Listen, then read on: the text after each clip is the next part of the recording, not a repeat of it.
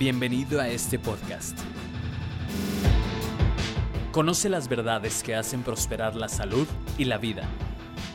Porque no estamos destinados a vivir enfermos. Te decimos la verdad acerca de las enfermedades crónicas, sus causas y cómo salir de ellas. Asimismo te compartimos los consejos para mantener tu cuerpo en un estado saludable hasta los 120 años. Porque aquí les traigo, dice Dios, sanidad y medicina.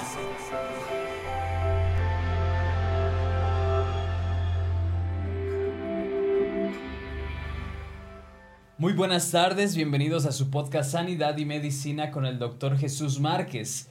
Y en esta ocasión nos acompaña Nisi Ceres, quien ha estado aprendiendo junto con nosotros y que es discípulo del doctor. Y el día de hoy vamos a estar tratando un tema bien interesante, Nisi, doctor, ¿cómo están el día de hoy? Hola, buenas tardes, muy bien, gusto saludarlos y estar este, aquí con ustedes en, este, en esta sesión. Sí, ¿cómo están? Como siempre, bienvenidos. Así es, el día de hoy queremos platicar de algo que a mí, yo me di cuenta que esto existía, eh, creo que cuando vi una película tendría yo unos 14 años y vi eh, que había un niño que era muy inteligente, pero que no sabían sus papás qué le pasaba, pero que de repente tenía comportamientos extraños. Y entonces de repente ahí en la película presentaban que era un niño autista. Entonces el día de hoy, para todos los que nos ven, nos escuchan, vamos a estar platicando acerca del autismo.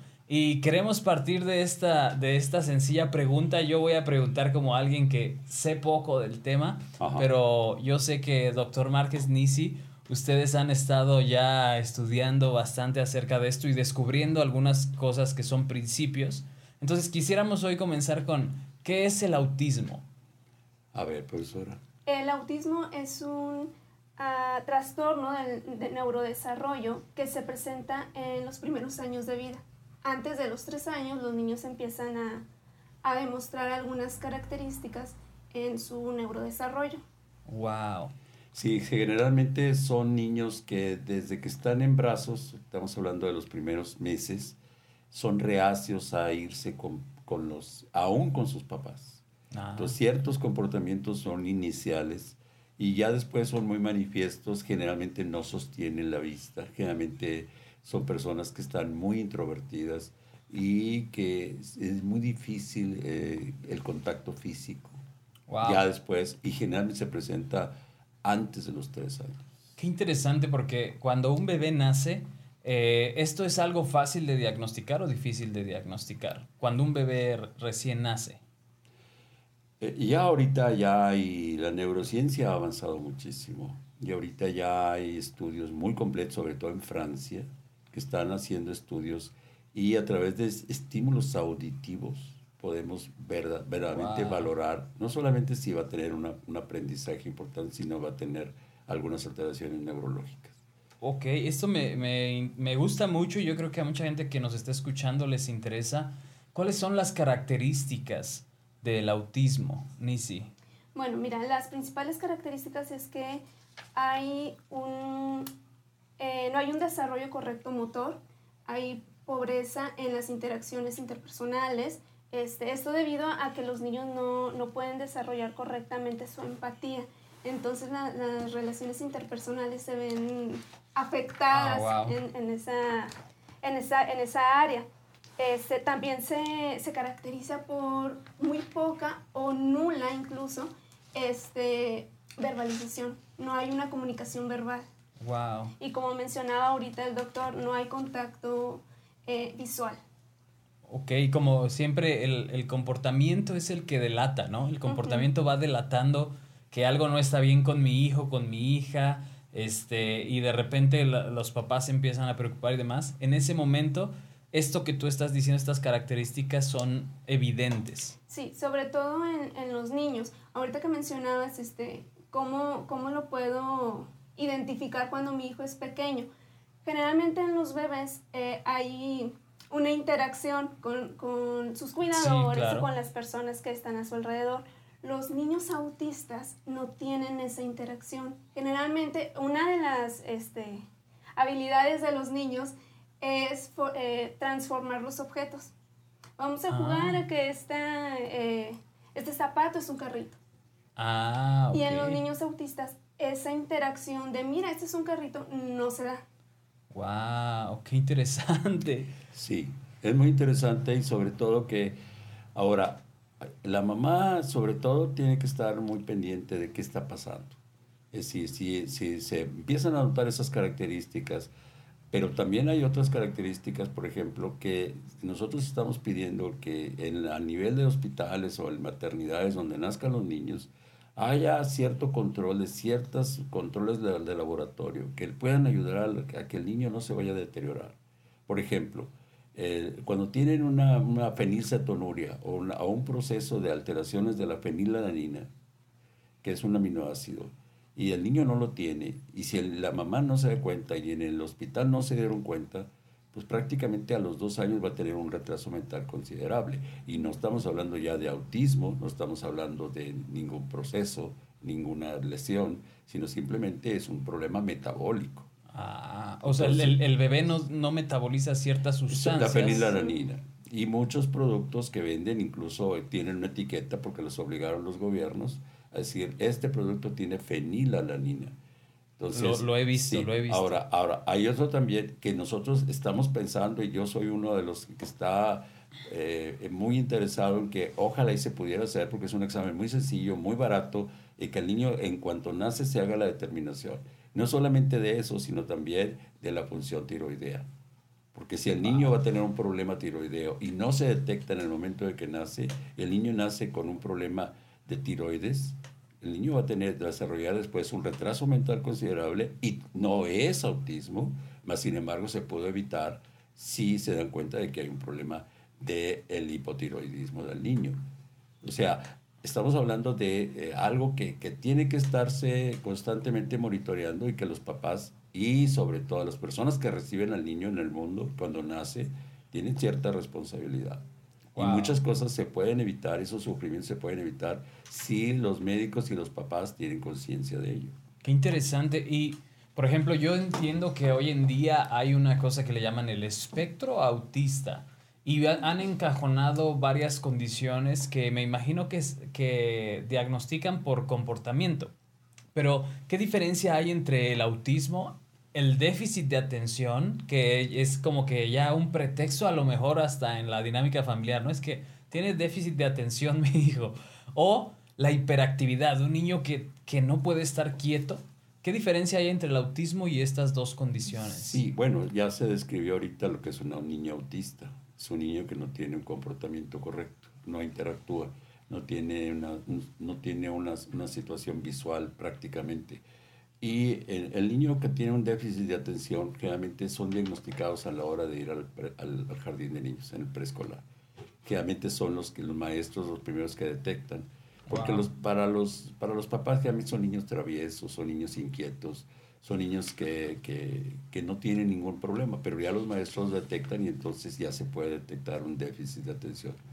Que entonces ahí es donde ya, ya son llamados los papás y son, ya se pide una, una consulta neurológica. Wow. Y, y, por ejemplo, podemos decir, Nisi, que es un problema del cerebro y cómo el, el- el cerebro de un niño autista o de una persona autista está estructurado de manera distinta o, o qué es lo que está sucediendo. ¿Cómo está estructurado el cerebro? Ok, el, el cerebro está estructurado de la misma manera, nada más que no funciona igual. Ah, Eh, la estructura del cerebro está en sistema afectivo, el sistema expresivo y el sistema cognitivo. Específicamente en el autismo, el sistema afectivo es el que se encuentra un poquito dañado. Y este, el sistema afectivo, se divide en dos, en competencias afectivas intrapersonales, que incluyen el autoconocimiento, la autovaloración, la autoadministración. Mientras Wow. que este, las competencias afectivas interpersonales, que era lo que estábamos mencionando hace ratito, es conocer, valorar e interactuar, que era uno de los problemas este, más visibles en los niños autistas, en la Wow. interacción. O sea que definitivamente eh, de los tres sistemas que estamos hablando, el sistema afectivo, el, el expresivo y el cognitivo, el que más evidente se manifiesta en los niños autistas es el sistema afectivo. en donde las dos competencias afectivas, las intrapersonales y las interpersonales, está afectada. Wow, qué interesante. Entonces, como yo creo que toda madre en algún momento, al momento, al instante de querer interactuar con su hijo, yo he visto el comportamiento de las mamás y el mayor placer que sienten o cuando ellas están en un, digamos, en una alegría plena, es cuando el bebé reacciona a esta interacción afectiva, ¿no? Cuando le besa, cuando le sonríe, cuando todo esto. Los niños autistas, eh, ¿se puede decir que es complicado que, que hagan esto? Sí, eh, hay una pobre interacción o una pobre reacción ante los estímulos sociales. Wow. Entonces ahí es donde nos podemos dar cuenta o percatar de, del grado de, de autismo también del niño. Así es.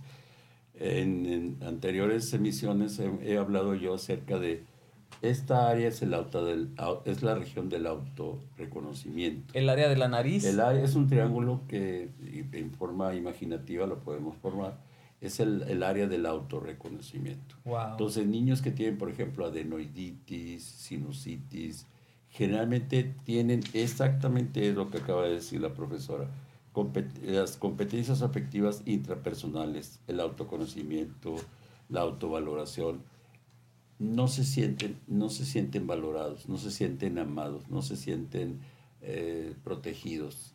Y no lo sienten. Ellos no lo experimentan aunque su papá los quiera, los, los valore, ellos interpretan que no los quieren. Y entonces generalmente la sinusitis, la rinitis, los problemas de adenoiditis están muy relacionados con que ellos llegan a percibir o interpretar mi papá no le importo o, o, no me valora o no me quiere.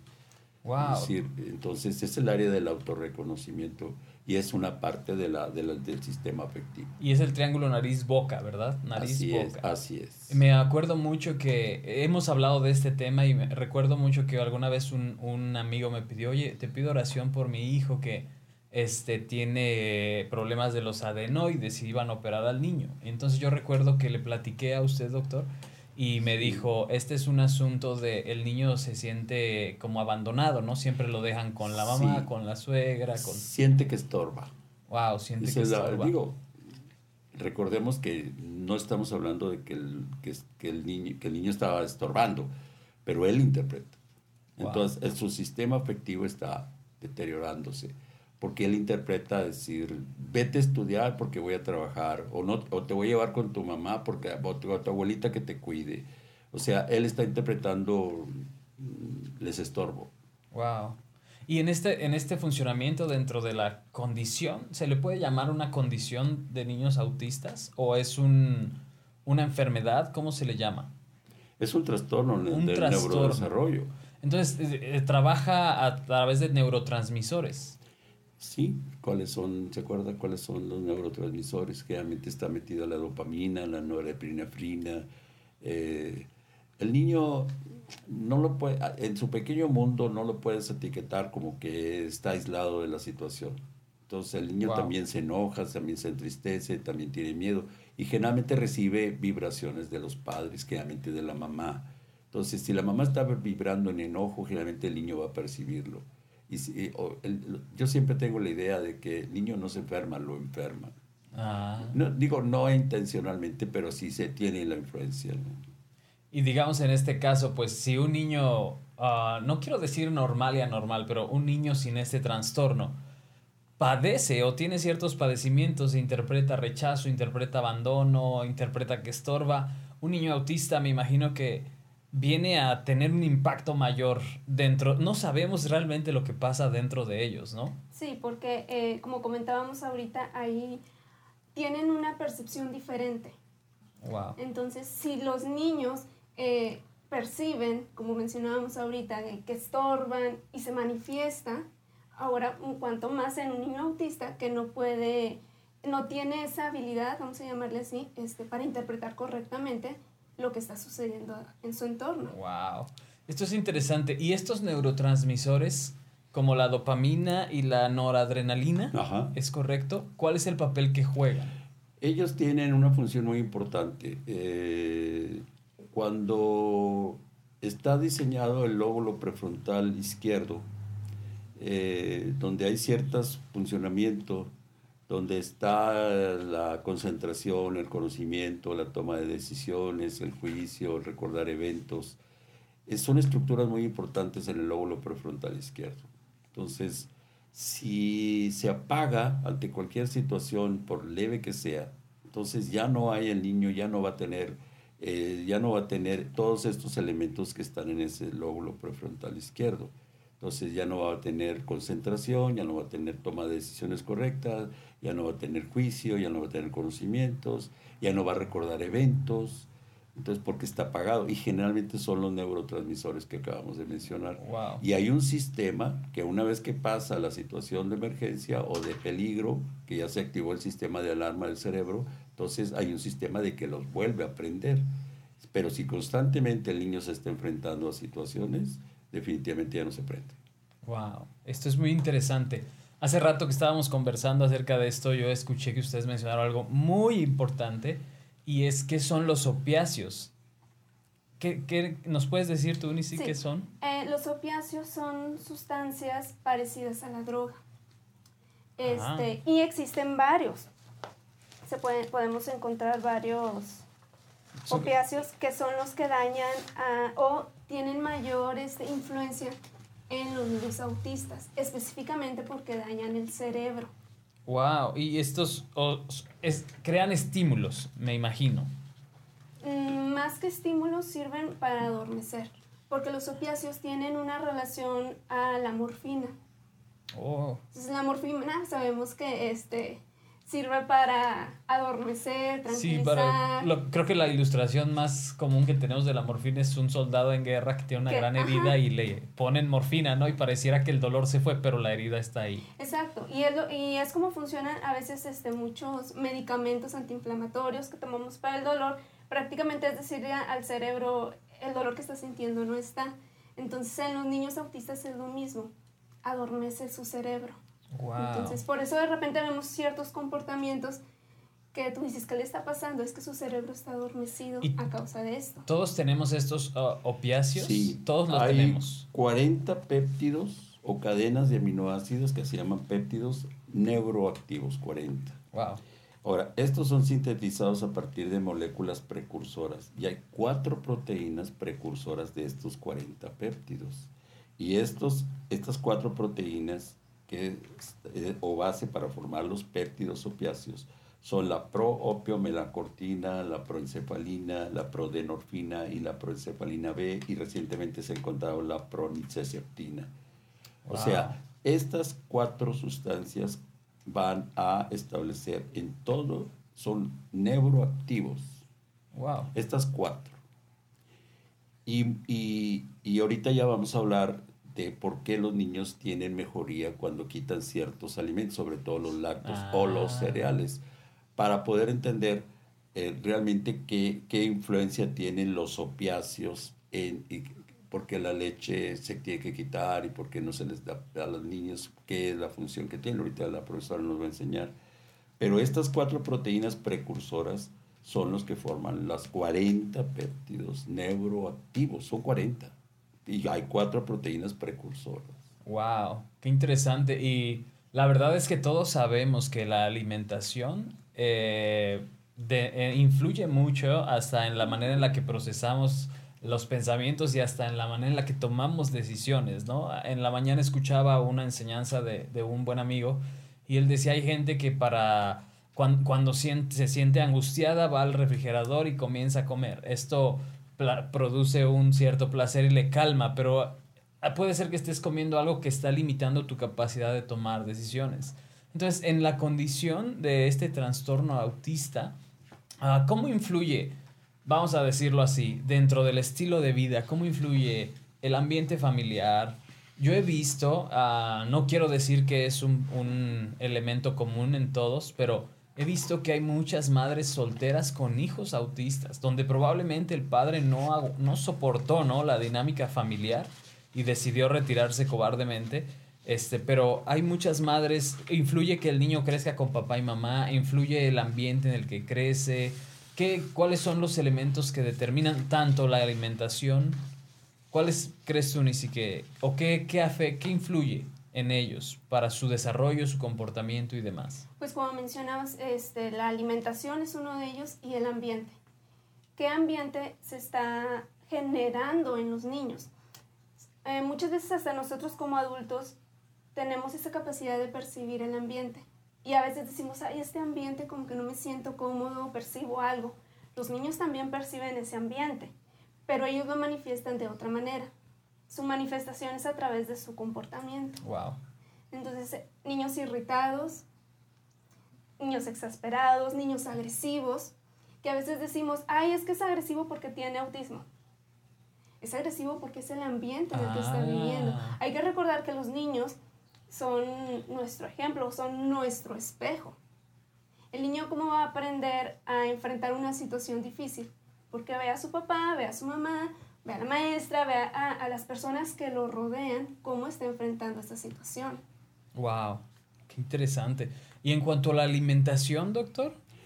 Sí, la alimentación está muy, muy complicada a, a ocasiones porque hay dos grupos de personas donde hablan de una leche de alimentación materna, donde se alimentan hasta los siete meses y luego ya se, se hace la, la lactación o la quitada de la, de la leche materna y, y hay otra corriente donde empiezan muy tempranamente a poner ciertos alimentos. Entonces, eh, generalmente ahora los propios médicos lamentablemente están, no están muy a favor de la alimentación materna y, y no, y no entienden que durante los primeros tres meses el niño no tiene capacidad de tener células plasmáticas que formen anticuerpos.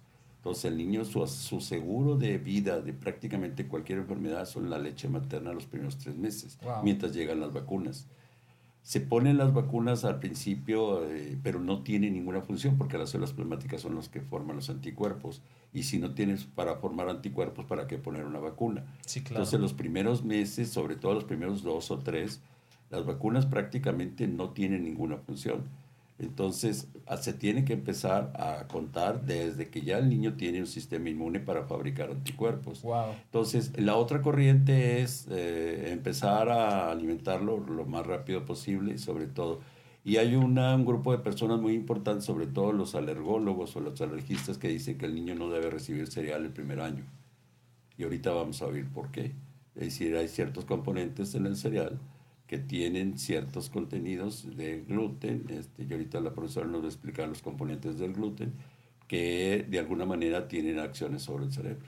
Wow. Y pues si quieres platícanos, Sí, ni siquiera. eh, mira, como comentábamos hace un momento de cómo funciona la morfina.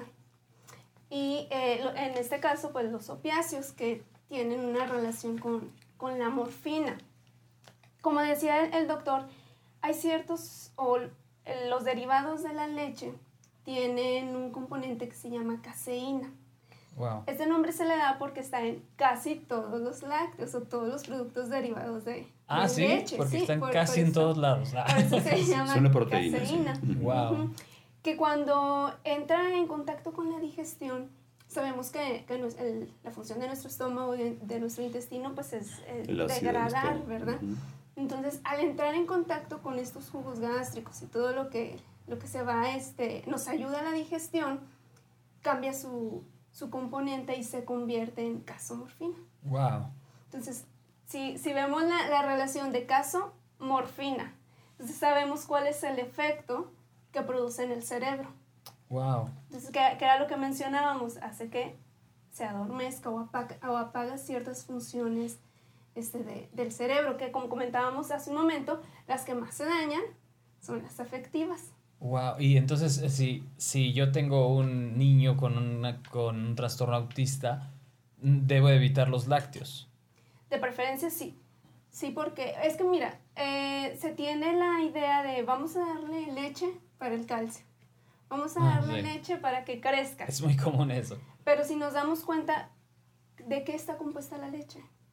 La verdad yo creo que son un mínimo porcentaje de las personas o los ciudadanos que realmente se sientan y ven a ver de qué está compuesta esta leche. Y que en muy pocos, en muy pocos lugares hoy en día se tiene leche genuina, ¿no? De la leche o de leche de vaca. Sí, pero de que- cualquier manera la caseína, eh, Está ya todo. desdoblada por los jugos gástricos, este, se convierte en no solamente en casomorfina, en, en otros componentes opiáceos que van a Wow. tener acciones en el sistema nervioso.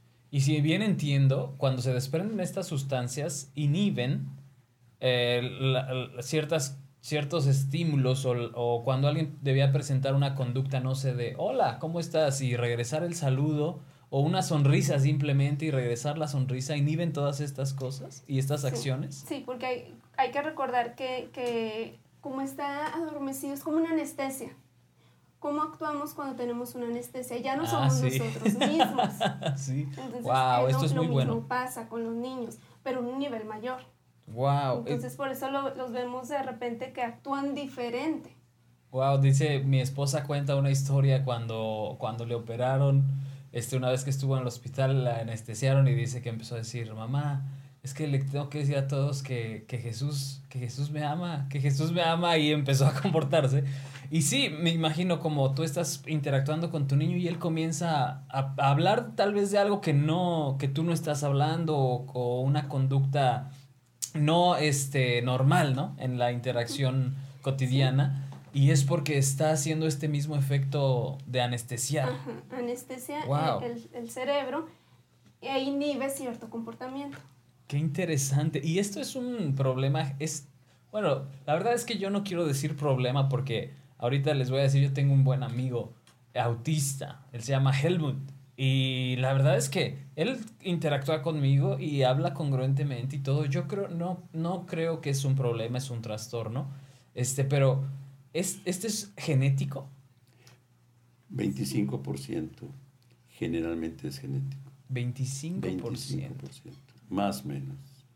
Ahora, aquí ahondando un poquito en la casomorfina, hay un doctor, que es el doctor Friedman, que es un experto en autismo, y hacía valoraciones en la orina y encontró que la dermomorfina, no la casomorfina, es la única que está presente en la orina en los niños autistas. Wow. Entonces, por eso ya se fundamentó que realmente el, el, el desdoblamiento de los lácteos y en opiáceos que van a dañar el cerebro, porque no es casualidad que nada más en los niños que, que tienen este trastorno de desarrollo neurológico se presenta.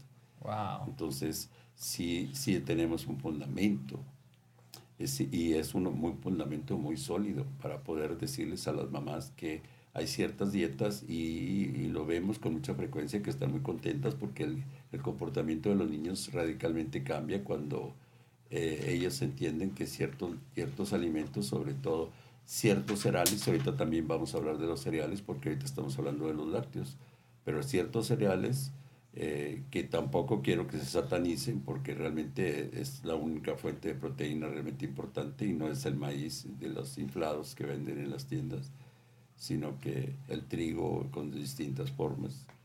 Pero si el niño tiene intolerancia al gluten, que se puede hacer una prueba de, de laboratorio muy barata y muy sencilla.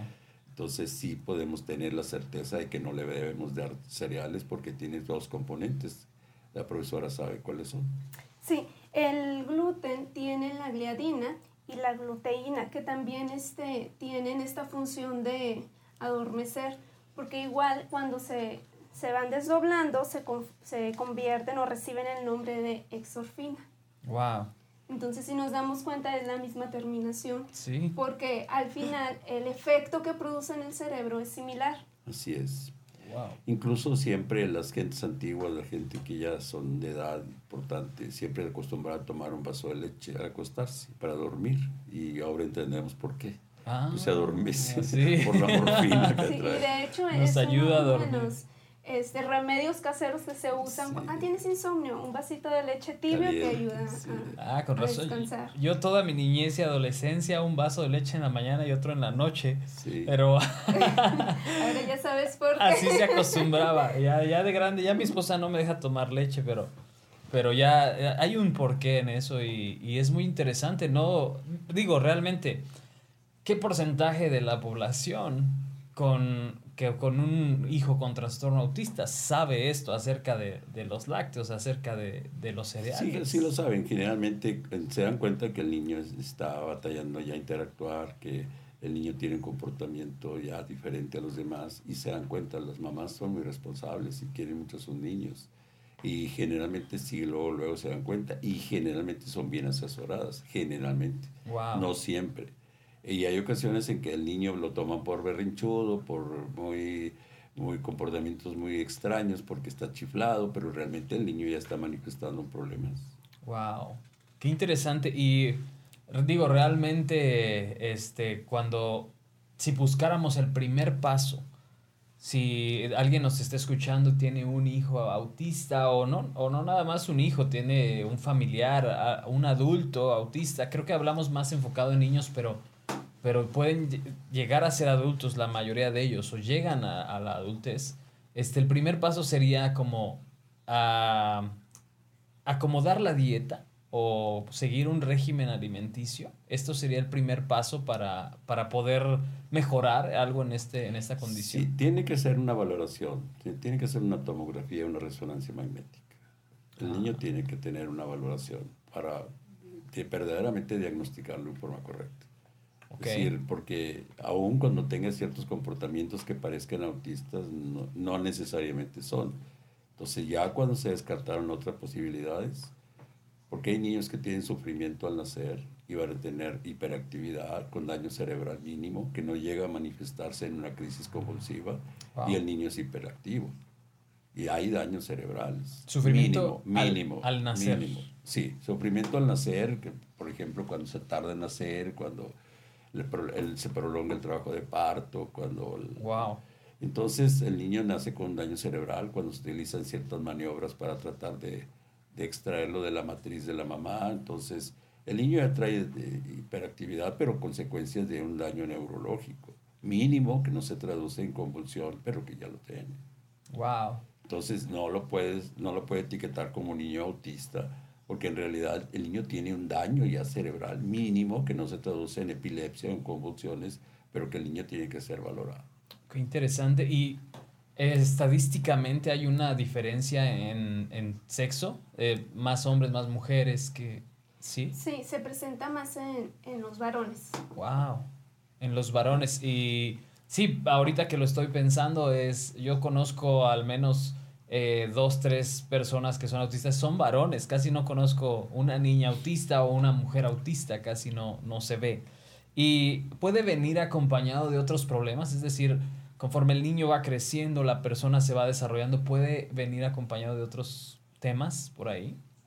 Sí, se puede acompañar eh, de, de, otras situaciones. Si, por ejemplo, estamos pensando que el niño está constantemente en situaciones de estrés o de, conflicto, en la cual el niño ya trae un problema en sí eh, de carácter autista, con trastornos de desarrollo neuronal y de repente el niño vive en un ambiente donde hay zozobra, donde hay violencia, donde hay intranquilidad, pues constantemente el lóbulo prefrontal izquierdo se va a estar apagando, entonces el niño ya no se va a concentrar, aunado a lo que ya tenía, y entonces ya vamos a hablar de ciertas actividades cognitivas. El niño ya no va a tomar juicio, ya no tiene conocimiento, niño no va a tener aprendizaje, no va a tener recuerdos importantes de experiencias que vivió, entonces generalmente los vuelve a repetir, pero no es ya consecuencia del autismo, sino es consecuencia de otro tipo de lesión neurológica en el ambiente en que está desarrollando. Wow, es por eso que también hacemos esto, porque uh, es muy importante primeramente que cuando los padres se dan cuenta de esto, no caigan, no caigan en pánico, ¿verdad? Y no caigan en un estrés prolongado y no poder dormir, pues mi hijo, ¿por qué? La gente, o, o como que generalmente lo toman como, como, ¿por qué me pasó esto a mí? ¿Sí me explico? Pero la verdad es que estos, estas personas pueden desarrollarse bien. Uh, hay, hay éxitos de gente autista, por ejemplo, este chico Helmut que yo les mencionaba, él me dijo, yo siempre he intentado tener un empleo pero nunca me daban trabajo, nunca me dan trabajo. Dice, pero ahora él, él estudió y terminó una carrera de contaduría.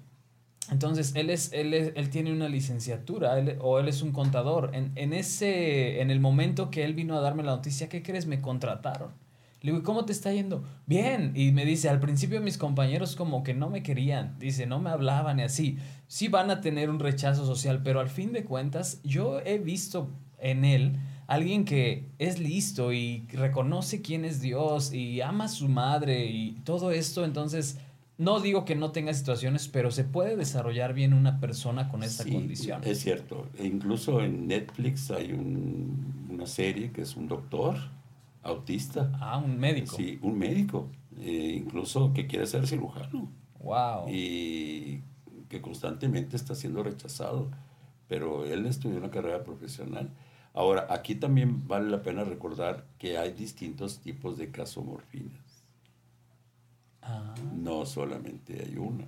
Entonces, ¿cuáles son? Son las 7, las 6, las 5 y la 4, pero las que afectan más son las la 4 y la 5. wow. Son distintas variantes de casomorfina. Entonces, por eso estamos viendo distintos daños. Porque Ah. si estuvo tomando durante un tiempo y no se dieron cuenta de que tenía el 4 y el 5, generalmente es el más afectado. Es el más afectado. Y si tiene el 3, ese está inactivo, ese no, no daña al cerebro. Ah, o sea, es muy qué importante. interesante. Es muy importante. Es decir, que no porque el diagnóstico sea es autista, lo va a hacer en el mismo o va a presentar los mismos Depende síntomas. de cómo procese la casomorfina y qué tipo Wow. de deficiencia tenga. Wow. Es muy importante eso. Y esto bien tiene que ver todo con el metabolismo. Totalmente, eh, sí. Lo que pasa es de que hay una enzima que aquí está en- en- metida hasta las chanclitas en esto. Este, y esa enzima se produce en el hígado. Ah, Y hemos estado hablando durante muchas veces que el hígado maneja un circuito eléctrico que si no está, si el niño está muy enojado, aunque esté chiquito y aunque esté, eh, el niño también sabe enojarse, irritarse, fastidiarse, exasperarse, wow. y baja el voltaje y entonces esa enzima no la va a producir y entonces el metabolismo de los de los de los de, de los de los de los lácteos pues no va a estar. Wow. Y entonces ya tenemos otro factor también agregado que el niño está enojado y que no produce una enzima y que generalmente no he escuchado yo que, que lo mencionen como causas de autismo. Wow. Creo que este es como nuestro punto de inflexión en esta conversación. Así es. Eh, hay muchas cosas que, por ejemplo, muchos de los problemas que hemos estado hablando en los episodios anteriores vienen por haber descargado el hígado, con un enojo, con, con preocupación, con todo esto. Y eso también ocurre en esta condición. Sí. Y ahora hay algo más importante. Eh, cuando hablamos en alguno de los, de los programas anteriores que estábamos mandando, hablamos de la esquizofrenia, como hay una sincronía en cómo la, la, la hipófisis produce una sustancia y, y que inmediatamente con, con un tiempo determinado se libera las endorfinas. Wow. Entonces, cuando se rompe esta sincronía, que generalmente lo hacen los derivados de los opiáceos, entonces también ahí es otro factor de Wow. causas. Qué interesante, Nisi. ¿Y qué nos puedes decir? Porque hoy, ahora ya hay de moda como una condición y, y he tenido hasta algunos amigos que dicen, oye, yo creo que yo tengo eso. El Asperger. ¿Qué diferencia hay entre alguien que tiene un trastorno autista y el Asperger? Bueno, mira, como comentábamos, el, el autismo se caracteriza por esa nula interacción y en el Asperger no se presenta eso. Los niños o las personas que, que tienen este padecimiento sí tienen esa habilidad de interacción con otras personas Wow. y se desarrollan este, cognitivamente específicamente en una área. Generalmente es en matemáticas. Así o- es, son genios en matemáticas. De hecho, la película Rayman de, de, De Dustin Hoffman. es, es, presentan un caso de autismo y en realidad es un Asperger. Wow. Qué interesante. Con- son genios eh, con ciertas áreas activas del hemisferio izquierdo del cerebro. Wow, acabo de escuchar al, al señor Dante Gebel decir que él se acaba de dar cuenta hace unos años que él era Asperger.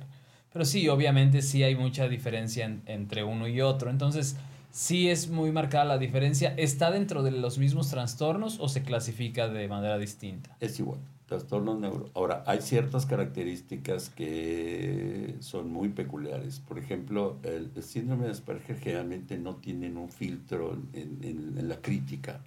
Ah, es decir, sí. es decir, puede estar una persona estar ahí y dice, ¿por qué estás tan gorda? Y entonces, y digo, espérate, y, y los papás se avergüenzan, pero no tienen una inhibición, no tienen un filtro en la cual hay ciertas cosas que se aprenden, en la cual el niño siempre va a decir, no puedes decir esto, no puedes decir todo lo que te venga porque va a tener problemas. Entonces, Wow. Eh, generalmente el Asperger siempre tiene ese tipo de conductas dictativas, pero no es, hay gente que te califica o la diagnostican como autista y en realidad no lo es.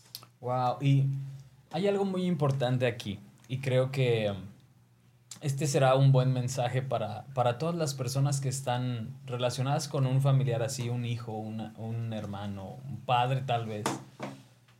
En la adultez, Nisi, eh, ¿cómo se desarrolla una persona que tiene esto? ¿Qué nos puedes platicar? ¿Va, va a presentar otros, otras cosas? Por ejemplo, yo he escuchado algo relacionado con esquizofrenias, ya cuando crece. ¿qué- ¿Cómo se hace eso? ¿O cómo se desarrolla? Bueno, era como nos mencionaba ahorita el doctor, todo es un equilibrio. Entonces ya nos dimos cuenta este, que hay ciertos factores que alteran este equilibrio. Está la alimentación, está el ambiente, está el enojo, que decíamos, ¿verdad? Que el, el hígado es el que nos ayuda a regular. Cuando hay este desequilibrio, se presentan este tipo de, de situaciones, que es la esquizofrenia, inclusive la depresión. Hay muchos factores que intervienen Wow. cuando uno es adulto, pero es por lo mismo que hay un desequilibrio en, en todos estos factores que, Qué que interesante. hemos estado hablando. Sí, y hay otra cosa más importante todavía, que es, significa que necesitamos entender el funcionamiento en forma globalizada. Es decir, hay flujos de energía de que nutren el cerebro y que tienen ciertos potenciales de acción que están sincronizados. Entonces, cuando se rompe todo eso, esa se desregula totalmente la, la sincronía y es cuando empiezan a aparecer problemas. Y no hemos tocado un tema muy interesante que son las neuronas espejo. Ah, Las neuronas espejo son muy importantes en los niños, porque Sí. es un sistema neuronal dual que está muy relacionado con la vista, pero también con la acción motora. Wow. Entonces, el niño aprende por imitación. Por modelos. A- imitación. Por, por Imitación. imitación. Imitando. Era como lo que mencionábamos ahorita de es el espejo ¿no? de los adultos, que están así, cómo están actuando los niños, el, el adulto, para que el niño también esté actuando así. Wow. Imito lo que hace. ¿Cómo está reaccionando mi mamá, mi papá ante este estímulo? Y estas neuronas espejo eh, permanece, por ejemplo, yo ¿están activas mis neuronas espejo ahorita o solo duran parte de la niñez? No, eh, están activas permanentemente, este, se encuentran en, en el lóbulo- temporal, que es el que nos permite aprender a través de imitación, Wow. y están muy relacionadas con la empatía. Ahora, las neuronas en espejo no siempre se desarrollan correctamente en los niños autistas. Ah, este es, este es precisamente el asunto. Exacto, por eso hablábamos ahorita de esa pobre interacción de, ay, te caíste. Sí. Ahí no te ayudan, ¿no? Y, O sea, qué bueno que te caíste, ¿no? O sea, Sí. levántate. ¿Por qué? Wow. Porque no entienden este, o no tienen desarrollado este sistema de empatía. wow. Creo que tengo, que conozco algunas personas que habrá que diagnosticar por esto. Pero qué, qué Entonces, interesante. eh, influye mucho los primeros días y meses del niño porque se van a establecer los circuitos neuronales en- en, Wow. este, en este sistema. a través de Y estas es, y neuronas. es siempre, eh, ellos están observando, la vista está fija en, lo- en los labios. He visto, son muy observadores y son sensibles al, al ruido, Sí, ¿no? Y creo que yo tengo por ahí un, un sobrino considerado y, eh, y le he tratado de hablar eh, verbalmente y hola, y no, pero cuando hago un sonido como un silbido, eh, capta su atención.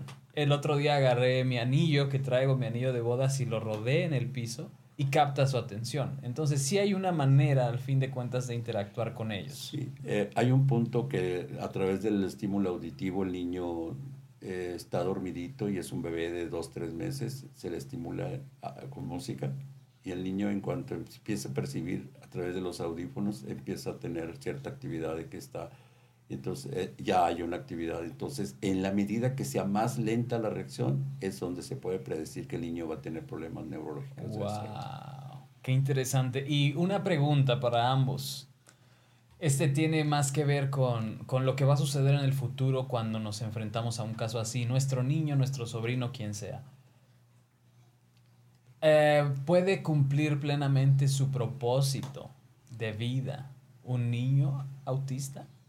Sí, por supuesto que sí. Es decir, ahorita yo digo, bueno, pues tengo un amigo de 20 años y yo veo claramente cuál es su propósito. Veo a Helmut y yo veo que él puede hacer lo que él quiera, puede escribir un libro, puede ayudar a otras personas con esto, pero no podemos olvidarnos que si la condición de tu niño, en, en la mayoría de los casos varón, es que tiene un trastorno autista, no puede, podemos dejar de lado que tiene un propósito y que literalmente nació porque Dios quiso que naciera. Sí, ahora hay un recurso afortunadamente que es la estimulación eh, magnética intracraneal.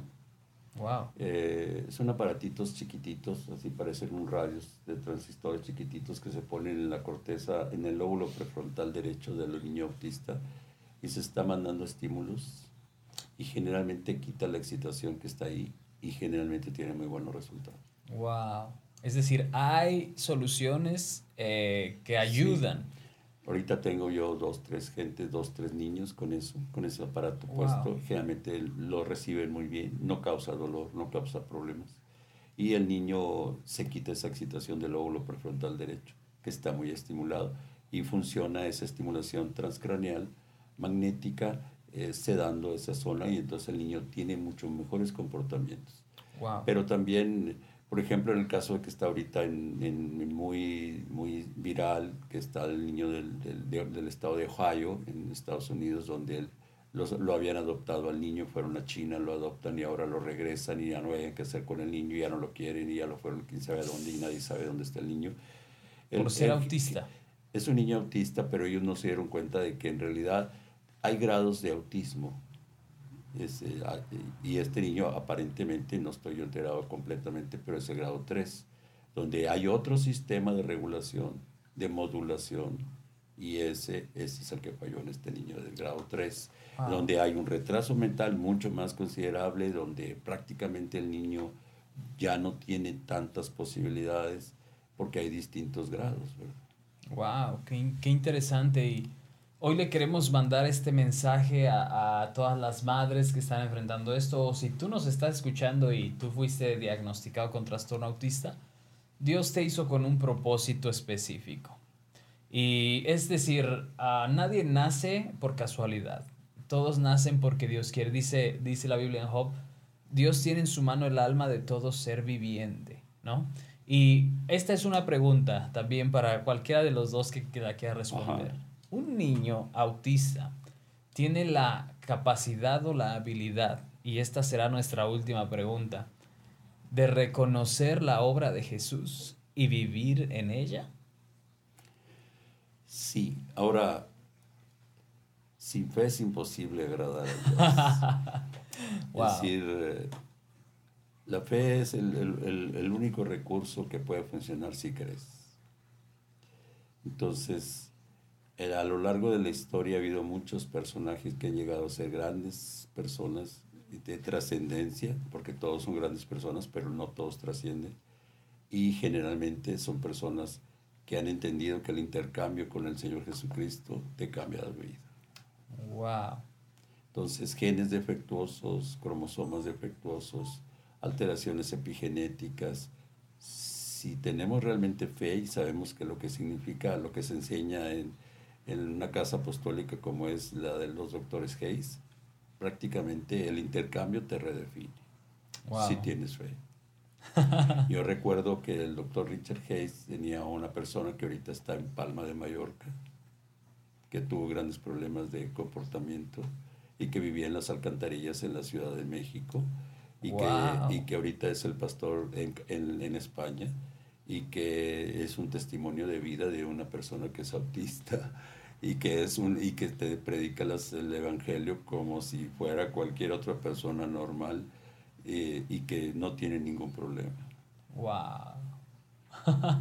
Así que para el que cree todo lo es posible. Para el que cree que todo lo es posible. Y me gustaría, Anisi, ¿te gustaría agregar algo? Sí, eh, comentando esto mismo de, de, propósito, hay que recordar que en los niños, inclusive en, en nuestro sistema este, legal está puesto, los encargados de hacer que los derechos de los niños se lleven a cabo son de los adultos o de quienes está a cargo de los niños. De los padres. O de los tutores. De los tutores. En este caso, el padre puede hacer ese acto de fe y ese intercambio. Tal vez el niño por sí mismo, por su grado de autismo, eh, no pueda, pero yo como responsable de hacer ejercer esos derechos, puedo hacerlo. Wow, es y como puedo hacer reclamarlo. este intercambio. Exacto, porque estamos a cargo del niño. Wow. Ahora, muchas ocasiones eh, no tenemos la conciencia de lo que significa, el poder de Dios. Y el apóstol Pablo, yo creo que se desesperaba mucho en el sentido de decir, el mismo que levantó a Jesús de entre los muertos, el mismo que abrió el mar, pues es el mismo que está ahora aquí con nosotros, ¿verdad? Wow. Y entonces, eh, digo, esta es una palabra, no es una, una simple palabra, sino simplemente es una palabra de fe, donde para el Espíritu Santo no hay ningún grado de dificultad. Wow. Esto es completamente cierto y quisiera cerrar el día de hoy con esta frase. La, como nos damos cuenta del autismo es a través de comportamiento y todo comportamiento es resultado de identidad. Si tú tienes un hijo, una hija, un familiar, alguien cercano, un amigo, un conocido, quien sea, lo primero que le tienes que facilitar, como dijo Nisi, la profesora, es el derecho de que ellos sepan completamente que son hijos de Dios. No importa cómo hayas nacido, en qué condición, con qué trastorno, lo que sea. Si tú tienes el derecho de ser hijo de Dios, que es lo que dice el apóstol Pablo, ahora somos hijos de Dios, no somos más esclavos. Entonces caminamos en esta identidad y esta identidad va a determinar comportamiento presente y comportamiento futuro. Así es, durante el embarazo, durante el tercer o cuarto mes de embarazo, generalmente el niño ya puede percibir auditivamente, está desarrollado su oído y percibe todo perfectamente claro. Wow. La mamá puede leer las escrituras, puede escuchar música, puede estar ah, él escuchando al niño, puede estar desarrollando eh, en su cerebro muchísimas cosas. Había la idea al principio de que el niño nace con una página en blanco. No es cierto. Wow. No es cierto. Entonces hay muchas cosas que la mamá puede hacer en los primeros meses de embarazo. Y lo más importante es consagrarlo a Dios como lo hizo Ana y Claro. tuvo al gran profeta Samuel. Wow. Hay un gran propósito para, estos, para este tipo de personas, para estos niños y para todos nosotros. Les agradecemos mucho, Nisi. Ok. Gracias por venir. Esperamos gracias. tenerte pronto otra vez por acá. Doctor Márquez. Gracias. Muchísimas gracias. Esto fue Sanidad y Medicina. En esta ocasión con nuestro amable doctor Márquez y apreciable profesora Nisi Ceres, nos despedimos. Hasta la próxima. Bendiciones.